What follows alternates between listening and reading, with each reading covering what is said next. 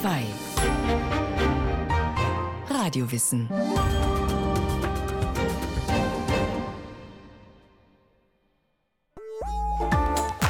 Jede Nacht Sex haben oder nur einmal im Monat?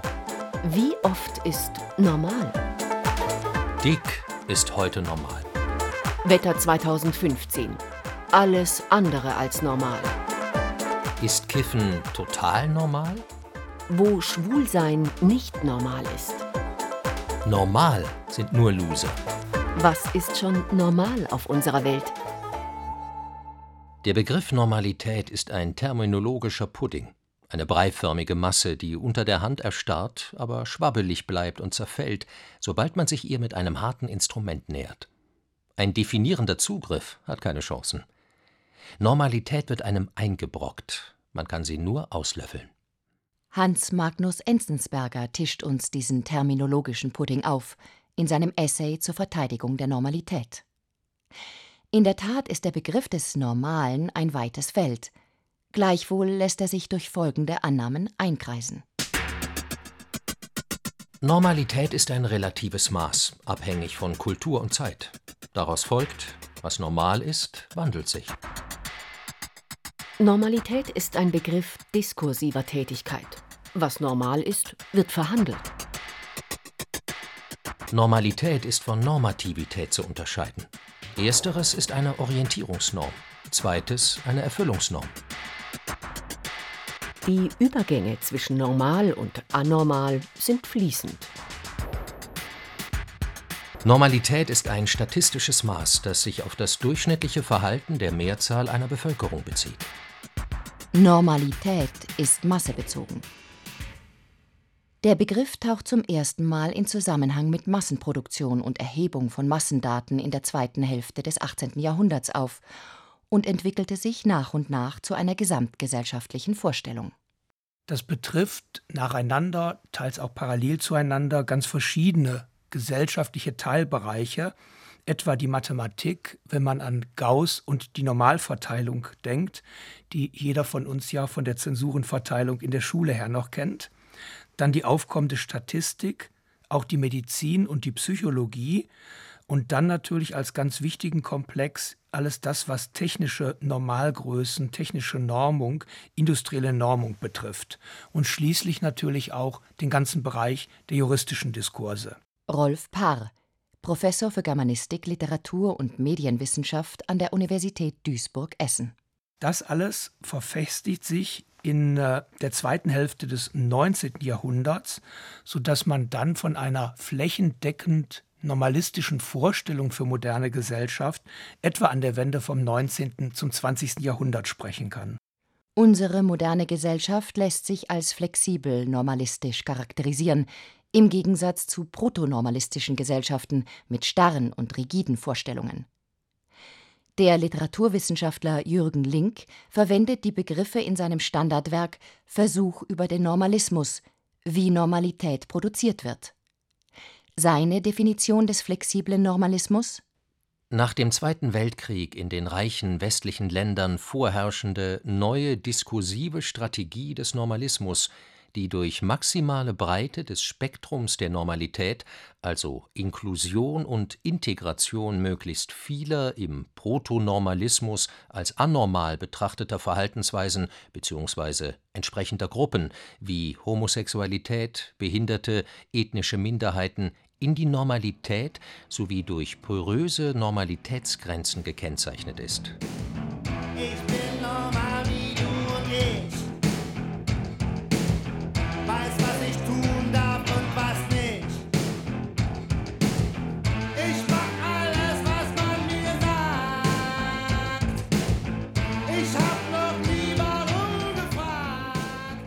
Rio Reiser und seine Version des Normalseins.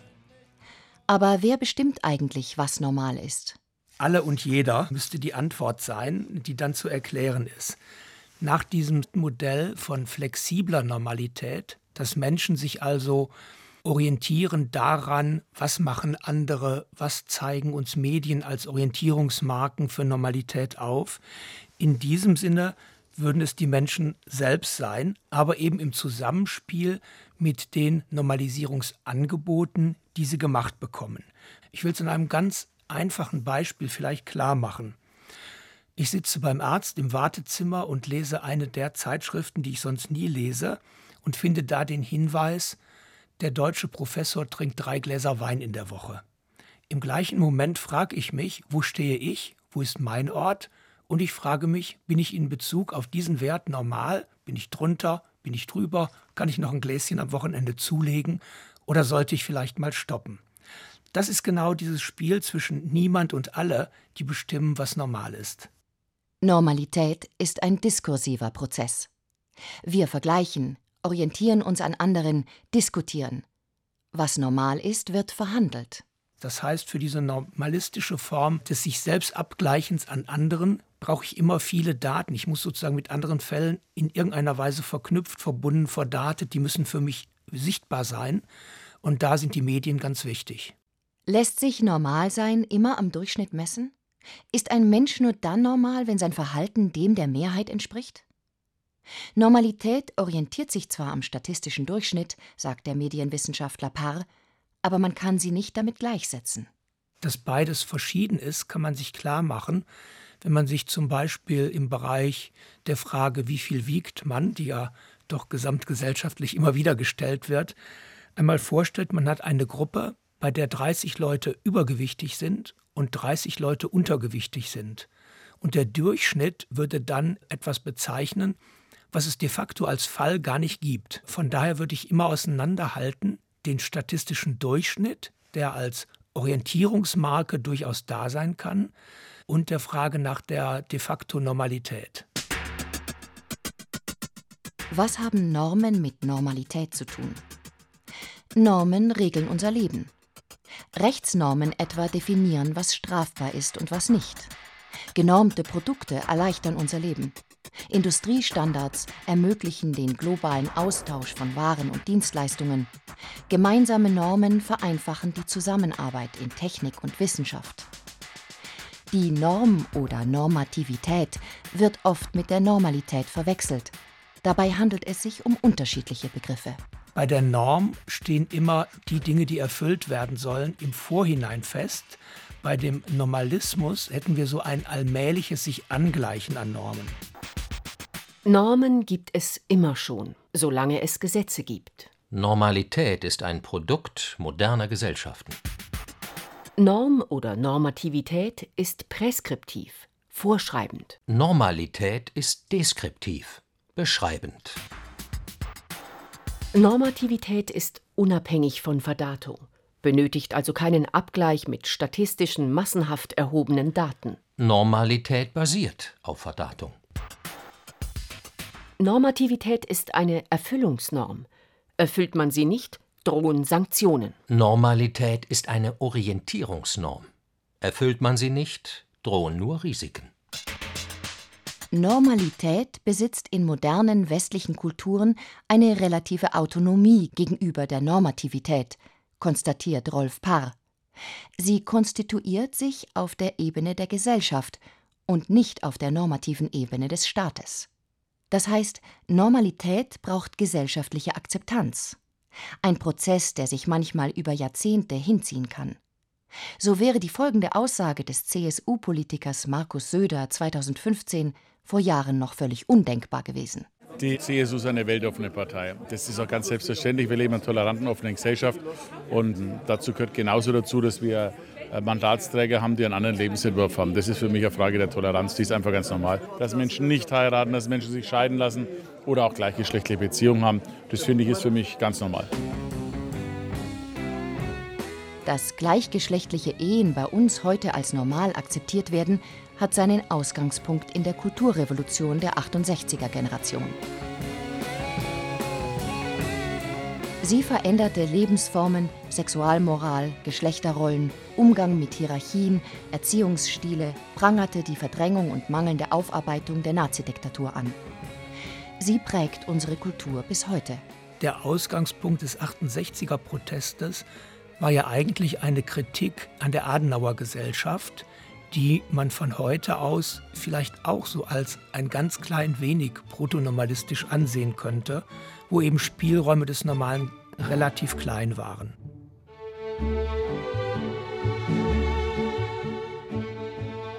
Ein Schwall revolutionärer Ideen brachte ehrenwerten Tanzlehrern in Stuttgart das Gruseln bei. Die Frau muss, ebenso wie der Mann, zum Tanz auffordern dürfen, verlangten Extremisten bei einer Podiumsdiskussion. Warum, fragten sie weiter, muss die Frau sich eigentlich vom Mann führen lassen? Aus der Münchner Abendzeitung vom 9. April 1969.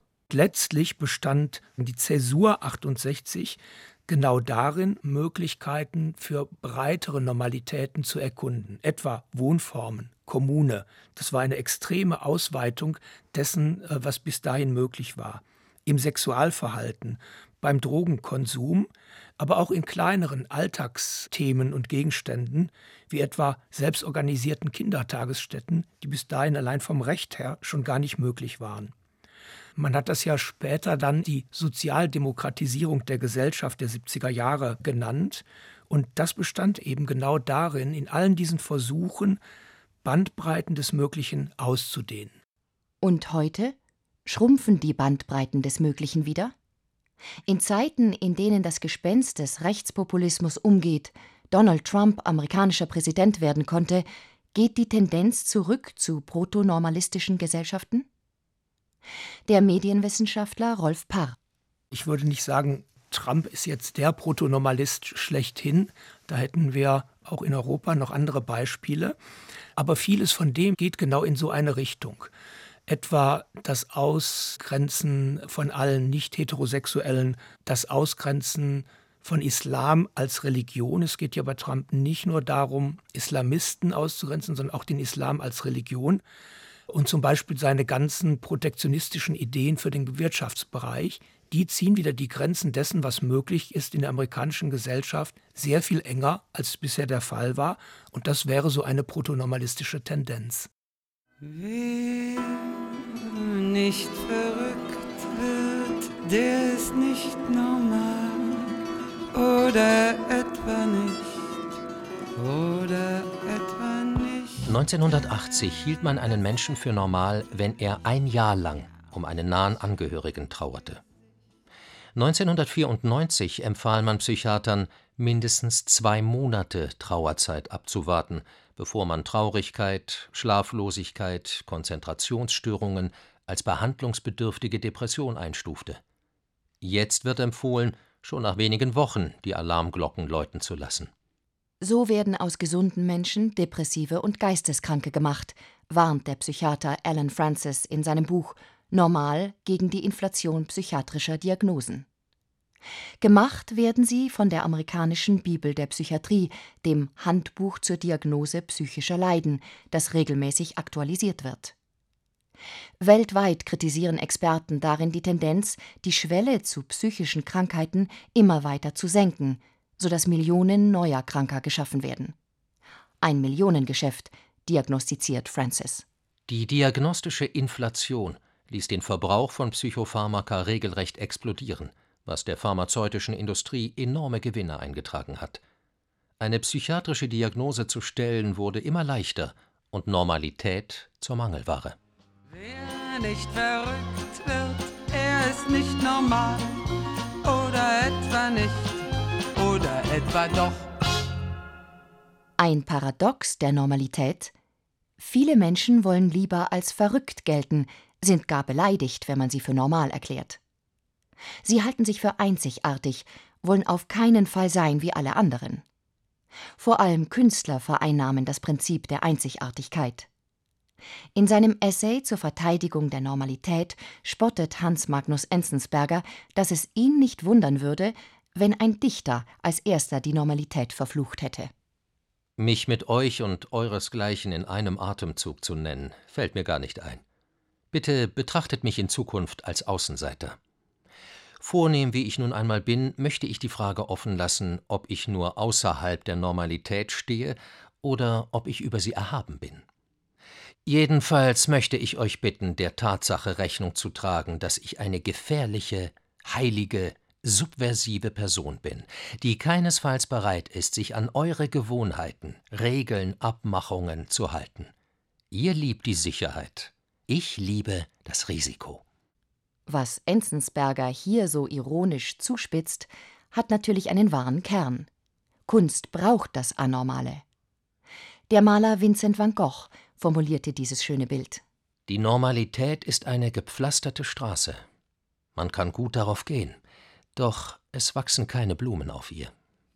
Wenn Kunst immer nur abbilden würde, was es in unserem Leben ohnehin auch schon gibt und das nur doppeln würde, dann könnte Kunst gar nichts Interessantes mehr bieten.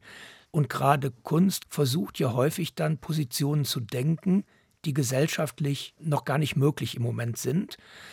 Und das kann ein Ausreizen nach oben, das kann aber sozusagen auch ein Unterbieten nach unten sein. Denken Sie etwa so an einen Text wie Charlotte Roach Feuchtgebiete, wo die Hygienestandards nach unten unterboten wurden und ein Text, der regelrecht Furore gemacht hat damit, dass er geltende Normalitätsstandards unterboten hat. Nach dem schweren Erdbeben im Indischen Ozean sind möglicherweise mehr als 11.000 Menschen ums Leben. Nachdem in der Früh noch von 60 Einige lässt vermuten, dass wir es in Teilen mit einer existenziellen Krise der Europäischen Union zu tun haben. Uns kommt es doch vor, als ob die Krise sozusagen der neue Normalzustand ist. Wir sind Normalitätswesen. Unsere Fähigkeit, Regelmäßigkeiten auf den Begriff zu bringen, in Formeln umzusetzen, zu Modellen zusammenzufassen und technisch zu nutzen, ist Grundlage unserer Anpassungsfähigkeit. Was aber tun wir im Fall einer Krise? Krisen, wie wir sie erleben, sind Normalitätsbrüche und manchmal Normalitätskatastrophen. Schreibt der Soziologe Gerhard Schulze in seinem Buch Krisen das Alarmdilemma. Schulze verweist darauf, dass Krisen verschieden interpretiert werden, je nachdem, welches Normalitätsmodell als Grundlage dient. Und dabei kommen politische Weltanschauungen ins Spiel. So war für die meisten Kommentatoren die Finanzkrise 2008 ein Bruch mit der Normalität. Andere dagegen, so Schulze, forderten die Rückkehr zu einem ganz anderen Normalzustand, einem, der endlich Schluss mit dem Wachstumswahn machen würde. Um sich nicht im Dickicht der Ideologien zu verstricken und um zu allgemein verbindlichen Ergebnissen zu kommen, schlägt Schulze vor, welchem Lager auch immer jemand angehören mag, jeder Diskursteilnehmer muss erstens sein Wissen einbringen und zweitens seine Wertvorstellungen. Philosophisch gesprochen, er muss zum einen empirisch argumentieren, zum anderen normativ. Wahrheit und Wünschbarkeit. Bei empirischen Aussagen geht es um das, was wir über die Welt zu wissen glauben. Als Grundlage kann nur unsere Erfahrung dienen und wie wir sie interpretieren. Bei normativen Argumenten geht es darum, was sein soll und was nicht. Krisen verändern unser normales Leben, sagt auch Professor Rolf Parr. Es gibt aber noch eine Steigerung die Katastrophen. Katastrophen wären unumkehrbar, Beispiel Tschernobyl, Beispiel Fukushima, und insofern stellen sie radikale Brüche mit bisherigen Normalitäten dar. Und bei den Krisenszenarien, da spielen wiederum die normalistischen Felder eine große Rolle, weil Krisen häufig dazu führen, dass diese Normalfelder auch verschoben werden. Wir hatten das etwa bei der Finanzkrise 2008 und folgende Jahre, dass es die Rede von einer neuen Normalität gab, an die man sich jetzt anpassen musste. Und dieses New Normal bestand beispielsweise darin, dass die Gehälter von Bankern radikal gekürzt, dass Aufsichtsratsprämien gekürzt wurden, dass aber auch die kleinen Sparer keine Zinsen mehr bekamen als neue Normalität. Für den Journalisten, Volkswirtschaft und Politikwissenschaftler Gabor Steingart ist in unserer Gesellschaft gar nichts mehr normal. In seinem gleichnamigen Buch beschreibt er an vielen Beispielen das Ende der Normalität. Ein Auszug. Die Berufslaufbahn war früher ein großer langer Strich, der langsam nach oben führte. Heute sieht eine typische Karriere aus wie das Computerbild eines Patienten mit Herzrhythmusstörungen. Was schnell nach oben saust, fällt plötzlich wieder ab. Der Weg vom Facharbeiter zum Hartz-IV-Empfänger ist kurz geworden. Das globale Internet schafft eine Welt, deren Kennzeichen Dynamik, Veränderung, aber auch Schemenhaftigkeit sind. Wenn da eine neue Normalität entsteht, dann können wir sie erst in Umrissen erkennen. Die alten Normalitäten, der Bürger spart und die Bank verleiht sein Erspartes an Investoren, sind schon seit längerem suspendiert. Heute leben wir in einer Welt der Ungewissheiten. Keiner hat sein Los in der Tasche. Es wird immer neu gezogen. Nicht einmal der Beamte kann sicher sein, dass die ihm gemachten Pensionszusagen gehalten werden. Steingart prophezeit eine Inflation von Wirklichkeiten, ein Nebeneinander von falsch und richtig. Auch der Medienwissenschaftler Rolf Parr sieht gravierende Veränderungen. Was heutzutage anders geworden ist, das ist, dass wir es ja gar nicht mehr mit einer einheitlichen Gesellschaft zu tun haben, sondern mit einer Aufsplittung in ganz viele verschiedene Milieus. Die berühmten Sinus-Studien haben ja beispielsweise ausdifferenziert traditionelle Milieus, konservativ etablierte, bürgerliche Mitte, sozialökologische, prekäres Milieu, linksliberales intellektuellen Milieu, neue mediale Performer und so weiter. Und da würde ich sagen, dass jedes dieser Milieus ganz eigene Normalitätsvorstellungen hat und innerhalb der Milieus sich ganz anders verordnet mit dem, was normal ist und nicht normal ist, wie außerhalb. Natürlich kommt es da auch zu Kopplungen und natürlich kann nicht jeder nur in seinem eigenen Milieu leben, aber das würde ich schon als eine der Änderungen und Tendenzen für unsere aktuellen Gesellschaften ansehen. Auf die Frage, was normal ist, gibt es also die unterschiedlichsten Antworten. Der Schriftsteller Hans Magnus Enzensberger empfiehlt diese. Jeder, der die Rätsel der Normalität erforschen will, wird dazu verurteilt, in den Spiegel zu blicken. Sie hörten Normalität im Wandel der Zeit. Was ist schon normal? Eine Sendung von Dorit Kreisel. Es lasen Ariane Payer, Herbert Schäfer und Katja Schild. Technik Ursula Kirstein. Regie Dorit Kreisel. Eine Sendung von Radio Wissen.